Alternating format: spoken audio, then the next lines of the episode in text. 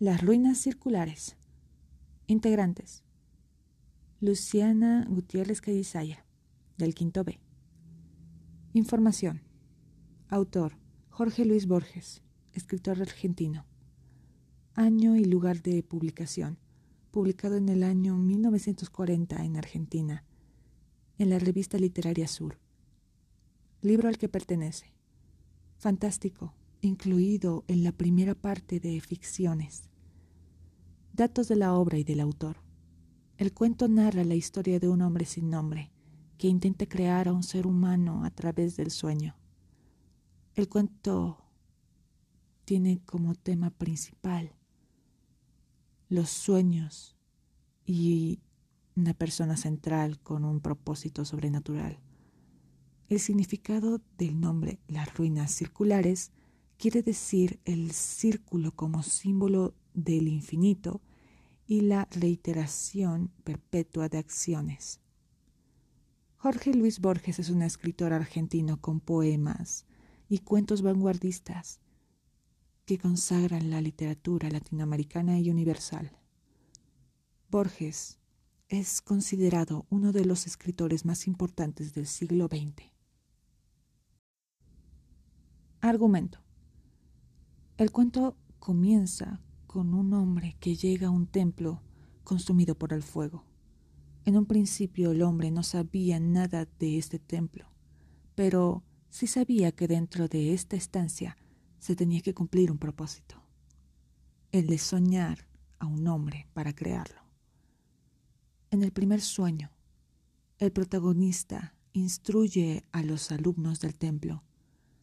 En este sueño, el soñador pretendía elegir a uno que fuera único para que sea digno de convertirse en realidad.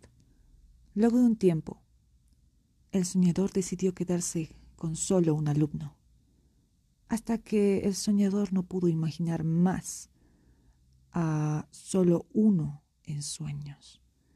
Después de varios fracasos, el soñador comenzó desde cero, creó al hombre con cada mínimo detalle. Y antes de un año terminó a su creación. Sin embargo, este hombre no era capaz de despertarse. Invadido por la desesperación, el soñador recubrió al dios del fuego, estatua que adoraba, adornaba el, el templo. El dios aceptó darle ayuda, pero con la condición de que el Hijo fuera instruido en la adoración al fuego y que luego de nacer, éste fuese enviado a otro templo, con el propósito de ofrecerle culto al fuego. Un día el soñador fue despertado por remeros, los cuales le notificaron sobre un mago que podía tocar el fuego sin quemarse, ubicado en un templo del norte. El soñador de inmediato pensó en su hijo, porque solamente el fuego sabía que se trataba de un fantasma. Tiempo después el fuego regresó al templo del soñador con la intención de causar destrucción de tiempos antiguos. El soñador aceptó morir a manos del fuego, pero al ser tocado por éste, no se quemó, dándose cuenta de que él también era el resultado del sueño de alguien más. En conclusión, el relato de las ruinas circulares, eh, el hombre llega hasta unas ruinas de un templo antiguo circular con el principal objetivo de poder crear a otro ser humano por medio de los sueños y lograr imponerlo a lo que es la realidad. Aunque cabe recalcar de que un día este hombre se despierta y por largas noches no logra conciliar el sueño nuevamente. Comentario. Este cuento te hace reflexionar sobre la repetición incesante de la humanidad, la recurrencia que tenemos con ser creadores, pero lo realmente interesante de esta obra es que te da a conocer sobre la ignorancia de cada individuo sobre su propia creación, hasta cierto punto Cabe recalcar de que Borges hace alusión a un ser superior a nosotros, dejándonos en claro de que si él dejara de soñar con nosotros, eso demostraría la impotencia de la humanidad de crear su propio destino. Sin embargo, a pesar de que solo somos un sueño, nos entretenemos con, en ser creadores. Es decir, que nos pasamos la vida intentando crear a un ser que a su vez intenta crear a otro ser, convirtiéndose en un ciclo interminable de dependencia.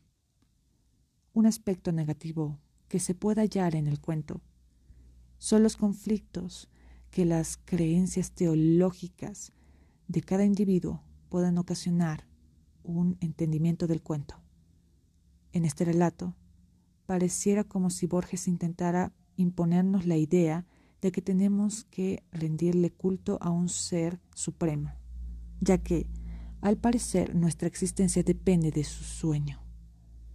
Con este relato, nos podemos dar cuenta de que nos, nos creemos omnipotentes, pero en algún momento de nuestras vidas nos damos cuenta de que somos seres insignificantes. Aun siendo así, tratamos de hacernos creer a nosotros mismos de que esto no es verdad, metiéndonos en la idea de que somos creadores.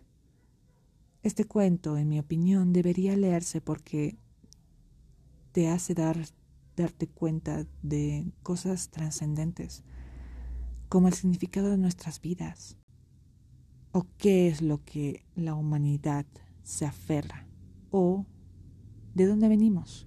Ya como punto final menciono que este cuento es bueno para resolver esas cuestionantes.